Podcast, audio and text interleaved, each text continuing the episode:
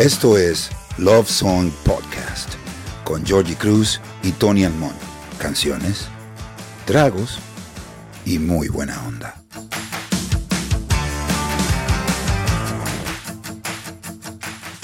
Hace muchos años, puede ser 10, 15, viendo un programa de televisión, vi la figura de uno de los más grandes contribuidores a la música popular del siglo XX, que fue David Bowie.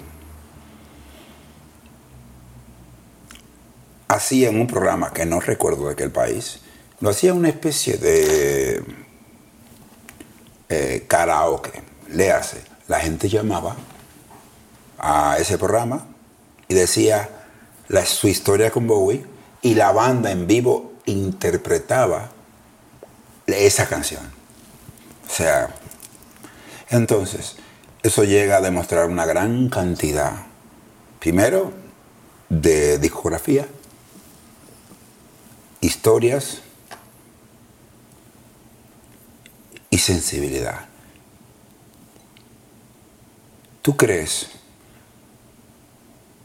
que David Bowie es una de las figuras del siglo pasado más significativas?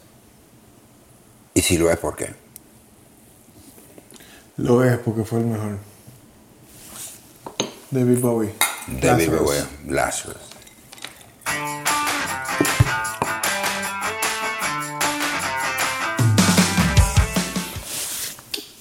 Ahora mismo podríamos buscar en YouTube y buscar la cantidad de producciones de El Camaleón, de David Bowie. Lazarus se extrae de su última producción. Podríamos decir, ah, tú no enganchaste a Bowie ahora. ¿Qué te hace pensar o escoger para, para esta disertación? Lazarus, que esta es su última producción, incluso con lo que se presume para él mismo que era su, último, su última entrega. Yo elegí Lazarus porque si nos vamos en Starman, Space Oddity, todos esos discos que él tiene, que son geniales, em, no acabamos. No. Yo, bueno, tú y yo somos hermanos en muchos sentidos, pero hermanos en música y en conocimiento, tú y yo amanecemos hablando de música. Y no podemos. Entonces, David Bowie tiene un espacio en mi vida que solo ocupa él. Y yo elegí Lazarus porque ese fue su último mensaje. Y él se iba y él lo sabía. Y con la gracia que se fue y la humildad que se fue, que vive dentro de esa canción, con la letra, la melodía que tiene esa canción, fue el perfecto goodbye. Entonces, Lazarus para mí es la definición de, de como el resumen de la humildad de un artista. Un farewell. Sí, pero la humildad de hacer ese, ese farewell, después de ser David Bowie por cinco, cuatro o cinco décadas, hay que tomarse el tiempo para hacer eso. Claro. Porque él se pudo haber muerto ya. Y él dijo, no, yo tengo que hacer esto. Yo recuerdo una entrevista que él dijo, en los conciertos, después de la tercera canción, yo me quiero ir para mi casa. La tercera canción yo te dije, qué gozadismo. Yo me quiero ir. Pero yo me quedo por ustedes. Después de la tercera canción, y toco 25 más, yo no quiero estar ahí ni lo disfruto, pero me disfruta verlo ustedes. Entonces yo le voy a dar lo mejor. Entonces la definición, el concepto para mí de artista, no me importa que sea musical, plástico, lo que sea, para mí la definición de un artista es David Bowie. Y como bien tú dijiste ahorita, el camaleón. El camaleón. camaleón porque él le- yo entiendo que él le quiso dar a todo el mundo en cada época. O ser sincero en cada época. Para allá voy. Decir, yo puedo hacer esto por ti y yo lo voy a hacer. O por mí, porque estoy viviendo esa época. Porque de eso se trata. Claro. Otra, otra pregunta interesante, porque con David Bowie nunca se acabarán las preguntas. Ever. Nunca. ¿Qué Bowie tú prefieres? ¿El contestatario, el rebelde o el que está consciente de su final y quiere dejar un legado? El que más me gusta es sí, sigue Stardust. El contestatario. Y el contestatario de fuera.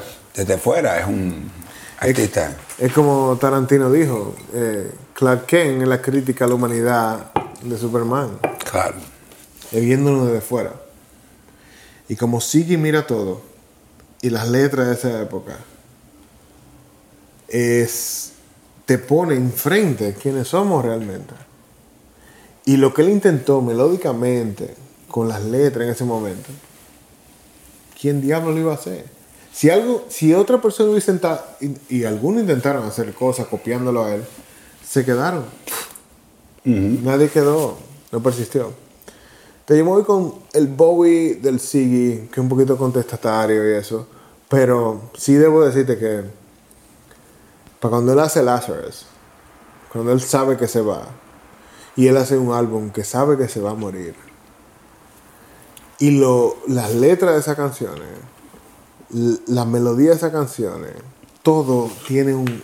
un- todo te, te baja, pero no te deprime ni te pone triste. Es de que ven donde yo estoy.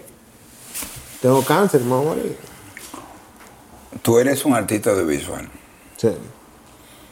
Uno de mis, de mis claras negociaciones y, y acepciones con tu trabajo es eso. Porque tú eres artista y tú, tu instrumento es lo audiovisual. sí.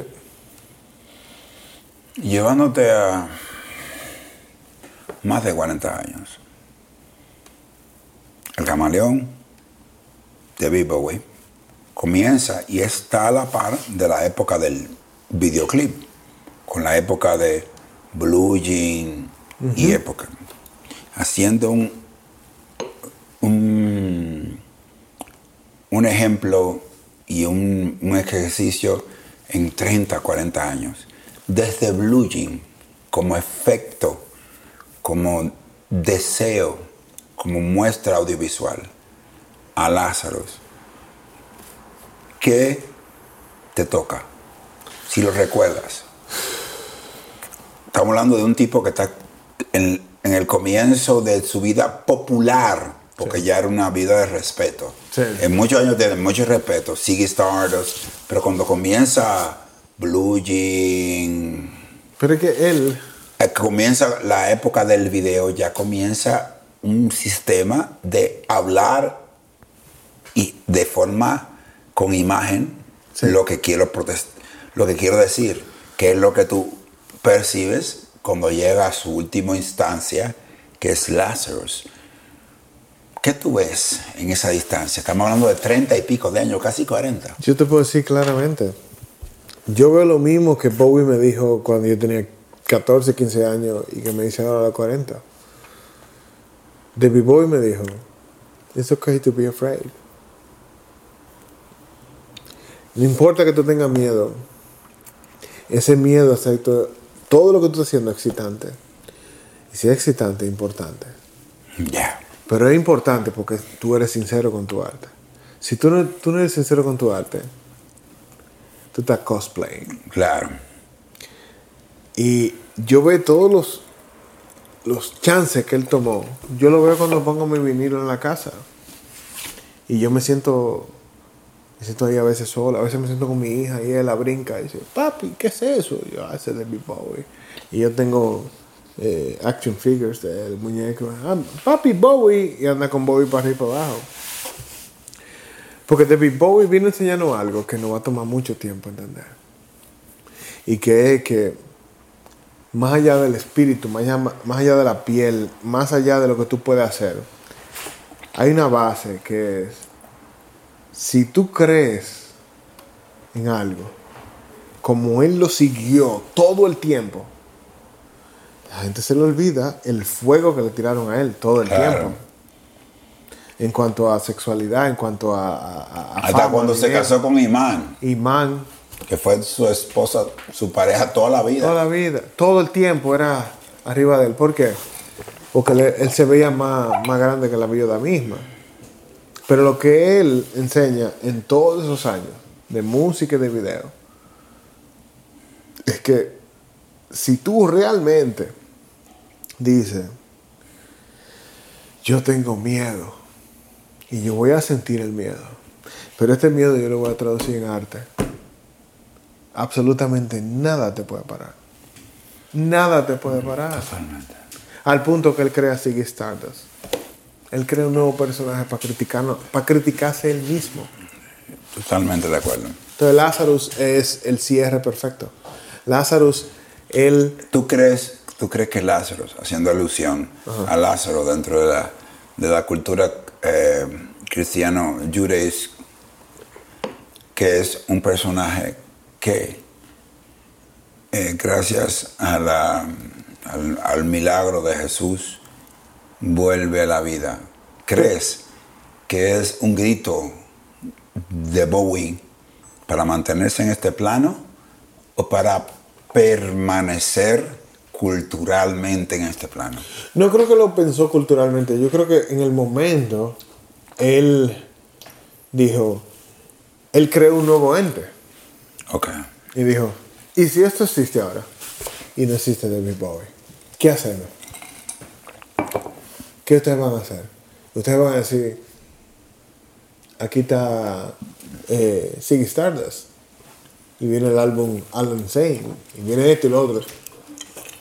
Y él, de alguna manera, quitó el enfoque a David Bowie. Creo que él se burló muchísimo de él. Entonces, no creo que Bowie hizo nada para, para tener un, camino post yo no esté o esté viejo y ser un legado. Porque si tú te fijas en la carrera de él, él cambió cada 10 años, cada 5 años, cada 6 años, desde cantar eh, eh, con solo y, y- y hacer Space Oddity a cantar con Trent Reznor. Cierto. Y lo vimos cambiando todo el tiempo y nunca tuvo el miedo, porque él nunca tuvo el miedo a la crítica. Y por eso es que él me inspira tanto. Bobby está conmigo todos los días, pero Lazarus, Lazarus para mí, es la canción más valiente que yo he escuchado en mi vida. Porque incluso en la misma canción le dice, mírame, esto no es como yo hago las cosas. Mira cómo yo hago las cosas. Me voy a morir, ven. Hay, hay varios artistas, pero otra, para fines de nuestra discusión existen dos. El mío es cuando oigo un- una canción de Queen que dice Show must go on. No. Y, en y recuerdo el, en, el encuarto de Freddie Mercury, conociendo de su padecimiento de SIDA en ese momento. Cuando, cuando, cuando él, según la película que vimos, le dice a sus compañeros, ustedes van a quedarse con todo, vamos a grabar todo lo que podamos grabar y ustedes se quedan con el royalty, pues yo no voy para ningún lado. El conocer, no sé si puedas com- combinar eh, esto, tu realidad con la realidad de la música que- que compartimos, el saber que tu final está cerca. ¿Qué tan valioso es tu legado en ese momento? ¿Es tu último grito de desesperación o es tu último grito de, espérate, esto no se trata ya de mí, se trata de los que siguen después de mí? ¿Qué tú crees? Uy, Sé que te la puse incómoda, No, pero es porque lo que ocurre es que la misma acción que tú hagas, si tú ya sabes que te va a morir, te- tú sabes el artista que eres, la influencia que tú tienes, y Claro. tú dices, yo voy a hacer esto. tú decides. No importa lo que tú hagas, o sea, si tú no haces nada, es una influencia. Como, como quiera ya están las cosas moviéndose. No, tú decides qué tan relevante es. Y el público y el media va a decir, ah, bueno, él se fue calladito, mira qué humilde. Si graba un disco como Bowie, después lo saca y después se muere, y dice, ah, mira, le dejó unos chelitos a la esposa. O sea, siempre hay una vaina. Al final, eh, por Dios, cosas que me pasaron contigo. Tú y yo salía a comer y gente venía a molestar. Yo decía, ah, que no podemos salir a comer. Porque la gente viene y eso. Igual para mí me ocurre cuando alguien dice, ok, tengo una enfermedad, me quedan seis meses, quiero privacidad. Pero el Bowie Pero decía... sí- tú eras un ente transgeneracional. Pero el Bowie decía, me voy a morir y yo voy a hacer este álbum. Pero no fue lo único que él hizo. Él se pasó el todo el tiempo con Imán, con su esposa. Dios. Se pasó con sus hijos. Él, él, él dijo, ok, me voy a morir. Y una de las cosas que voy a hacer es dejarle este álbum a todos estos extraños que han estado conmigo. Buena onda. ¡Coño! Se, Qué toma, se toma el Son- tiempo. son una dualidad de existencia. Es ser consciente de que tú eres una persona para los que te siguen y otra para los que viven contigo. Claro que sí. Si, si, si tú vas a terapia y te sientas con tu terapeuta y hablas, te sientes muy bien y dices, ah, mi terapeuta me ayudó tanto hoy. Y tú sales a la oficina y hay un tipo esperando antes de entrar y te dice, "Ah, hay más gente que viene aquí. Yo no sabía. ¿Tú crees que es para ti? Y si alguien te, nos hizo sentir que yo estoy aquí para ti, fue David Bowie. David Bowie nunca nos falló. Nunca dijo una cosa por otra. Dentro de la cultura de la religión judeo-cristiana, la imagen de Lázaro es aquel